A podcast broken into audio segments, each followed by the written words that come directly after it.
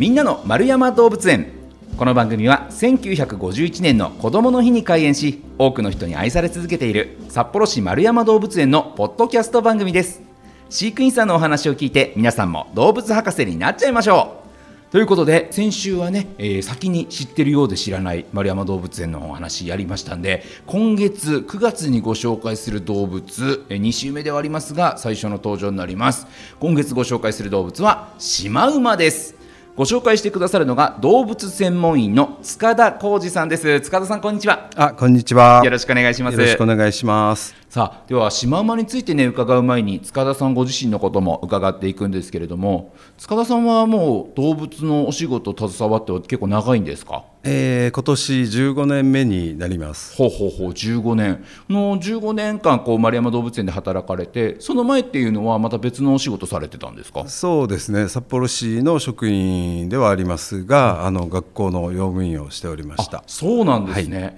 そこからどうしてまたこう動物園で働きたいなっていうふうになったんですか？ああの同期で2人あの動物園に、えー、震災用からあの勤務しているのがいてそれでまあちょっと出入りしているうちにあの楽しそうだなというふうに思って、うん、はい、希望しました、でもそういった市の職員さんからこう動物園勤務になる方って特にあれですもんねその動物の学校を卒業してとかっていう方じゃなかったりしますよね。そうですね。最近は僕が採用された時とはその、えー、採用の基準が変わっているのであの動物の勉強をしている方の方があのより有利だと思いますけど、はいはい、あの特にどの資格があの必須というようなものはないかと思います。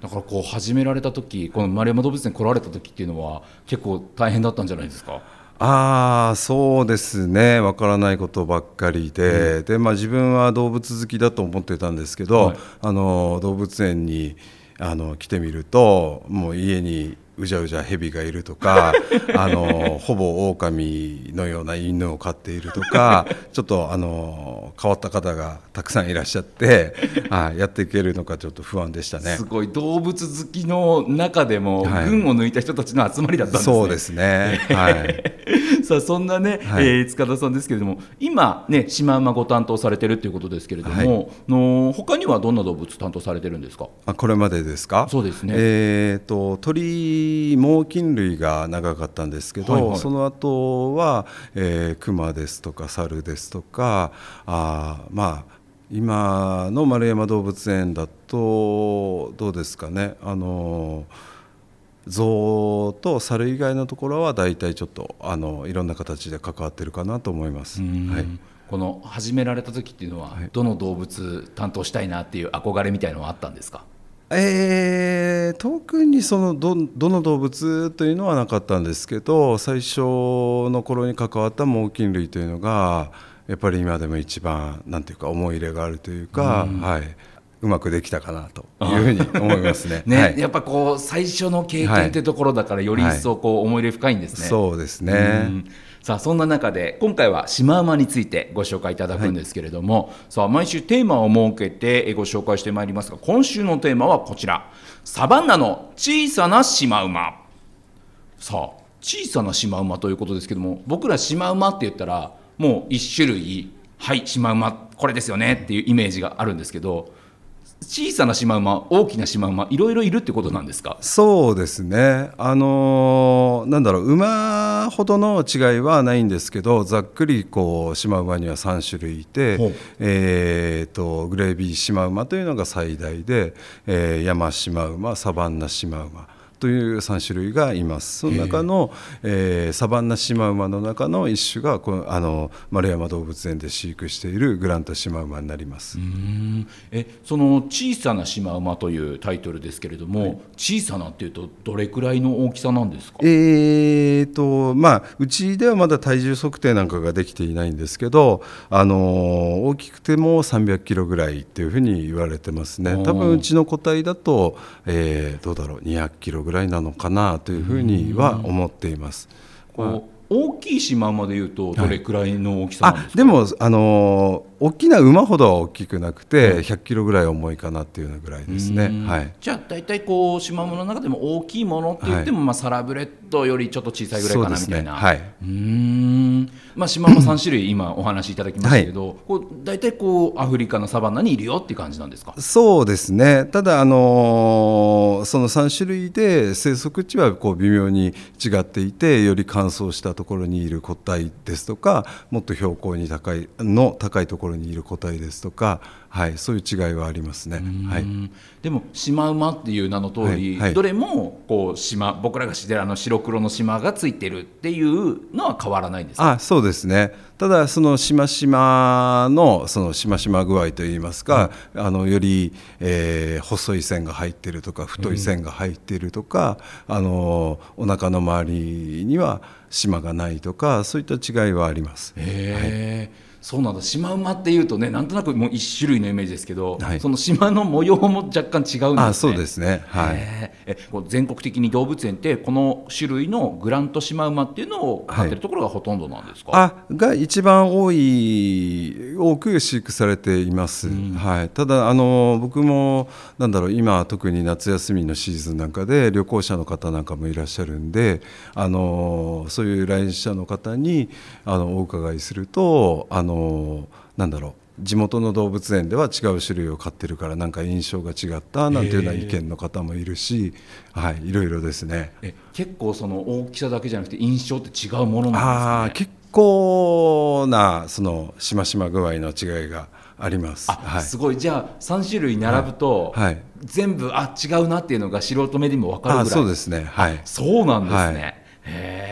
ちなみにね、はい、先ほどからこの島について伺ってますけど、はい。はい、この島って、そもそも何のためについてる島なんですかね、えー、諸説あるんですけどようんと昔からよく言われてるのはあのカムフラージュ、はいはいはい、であのなんだろうしましまが群れでいて折り重なると狙いが定めにくいとかあの稲かなんかでこう縦に生えてる草にあの紛れるとあの人間のようにこう色の感覚色覚が発達している動物ばっかりではないのであのカムフラージュになるとかそういう説もあれば、はいはい、あの白黒のあの熱吸収の差で、はい、あの風が起こることによってちょっと涼しいとか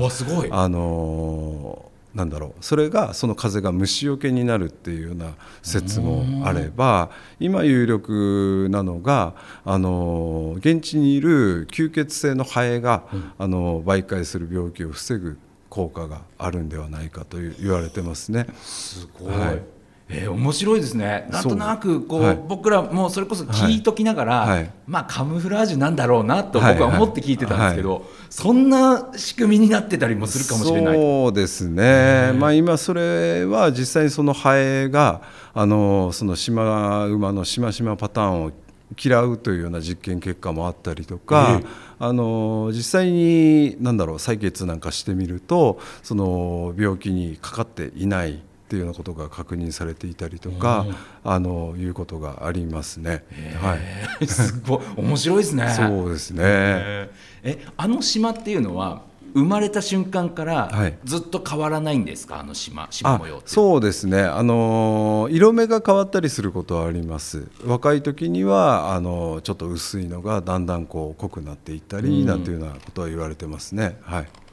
でも基本的にはもう、はい、そうですね、はい、この島も一頭一頭やっぱり違うものなんですか、違いますね。でまあたくさんいるところだとそのここの島の先っぽがちょっと三角だとか丸いとか曲がってるとかそういうことを個体識別の、あのー、に利用したりっていうようなことはあります。はい。すごい大変ですね。あのあの島一個一個であそうですね。覚えるのは。幸い丸山は2頭しかいないので、まあ、かつオスメスなので分かりやすいかなとは思います、はい、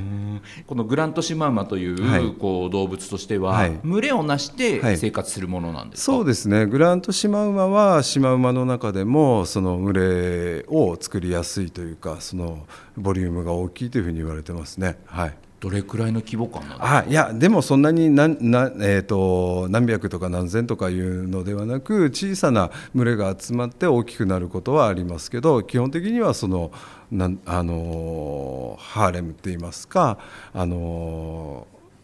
いあのオスに対してその数頭のメスその子供っていうような単位が基本になります。はい。じゃあなんとなくこう一つの群れが一つのファミリーみたいなイメそうージでねですすかね。はいへーで子供もこう大きくなってくると、はいこう群れを離れてまた別の群れを作るみたいな感じなんですか？まあオスだとそういうふうになるでしょうね。はうーい。んでこの動物として、はいまあ、草食動物なんだろうなっていうのははいなんとなく分かるんですけど、はいやっぱこのサバンナとかにいるとこうはい草を主に食べてる、そうですね。はい。他のものは食べないですか？あの基本的にはもう草だけですね。はい。ん天敵でいうと、はい。やっぱりライオンとかそういうねなんかそうサバンナの肉食動物そうですね。さあのライオンとかハイエナとか、はい、そういった肉食獣になります。はい、うんえこう襲われたら、はい、やっぱこう戦うか逃げるかじゃないですか？そうですね。はい。もうシマウマでいうともう逃げる一択になりますかね？あーまあただあのーなんなんだろう、えー、200キロとか300キロとかの体で、えー、60キロとかそのぐらいのスピードでは走る動物なので、あのーもうどうしようもなくなったら反撃でえー蹴りに行くとかそういうことはします。はうい。ん。え速さでいうとその60キロぐらいの速さが出るっておっしゃいましたけど、はい。それは結構その、はい。そのあたりの草食動物の中でははい。速い方ですか、あの特別速いわけではないけど、まあかなり速い部類ではあります。はい。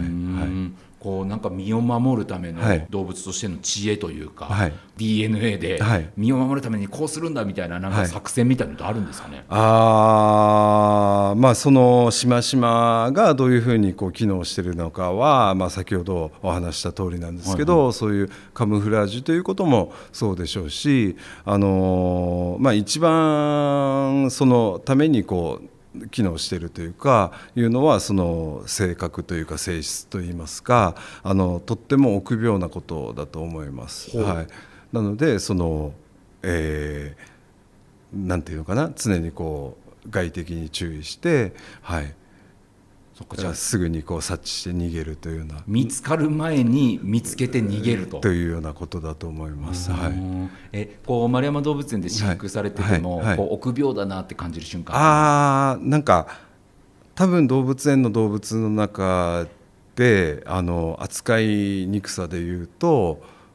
かなり上位だと思います。神経質で。はい、はい。すごいですね、もうはい。塚田さんもだっていろんなじょ動物、はい。こう飼育されてきてその中でも結構扱いにくいな難しいなって感じられますか？そうですね。なんか新しく例えば今はもう今年はとっても暑いんで、はい。日よけをつけてやろうかとかそういうことを考えたりするわけなんですけど、何かあの見慣れないものがあのあったりするともうそれだけであの暴れ回ったりするとか、あの余計にちょっと窓を開けてやりたいなとかいうことを考えても普段閉まってる窓が開いてるっていうことにびっくりしたりとか、はい、そのぐらい臆病です。はい。えーすごいですね。まだ開い。てるだけでびっくりしちゃう、あそうですね。えーなんかすごい聞いてると可愛らしいなと思いますけども、ただ飼育する中ではもうじゃあ本当にいろんなこと気をつけなきゃいけないですね。そうですね、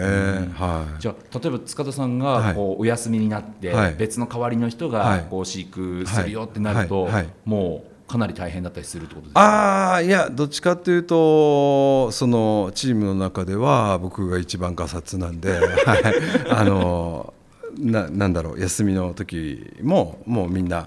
なんていうのかなシマウマに関しては特に僕より長く関わっている人間ばかりなので、はい、安心して任せてられます。そうなんですね、でもやっぱこういろんな変化でね、はい。ちょっとびっくついてしまうと、はい。それこそあれですよね。夏の甲子園のねその高校野球の予選とかはい。で応援の音が聞こえるよとか、はい。なんかそういういろんなこう周りの丸山動物園の周りの環境の変化とかもちそう。ょっと大変ですよね。そうですね。だからあのお客様のあのいらっしゃらない閉園日なんかにあのお客様がいらっしゃったらこうできないようなあのなんていうのかなシマウマだけじゃなくこう例えば園内の管理なんかでこう園路に車走らせたりするんですけど、あのシマウマに関してはそういう連絡はもう本当に密にこう皆さん入れてくれるように、はい、配慮してくれてます。すごいですね、びっくりさせないようにという。はい。はい。へえだからなんとなくねこう、シマウマといえば島がある動物しか知らなかったですけども、そういったね、えーあまり知らなかった性格の部分なんかも伺うことができました、また来週以降も詳しくシマウマについて伺っていきたいと思います、えー丸山動物園のホームページでは日々の動物の様子やイベント情報なんかも紹介してますのでぜひそちらもチェックしてみてください。ということで、えー今週はシマウマについて塚田浩二さんに伺いました。塚田さんありがとうございました。ありがとうございました。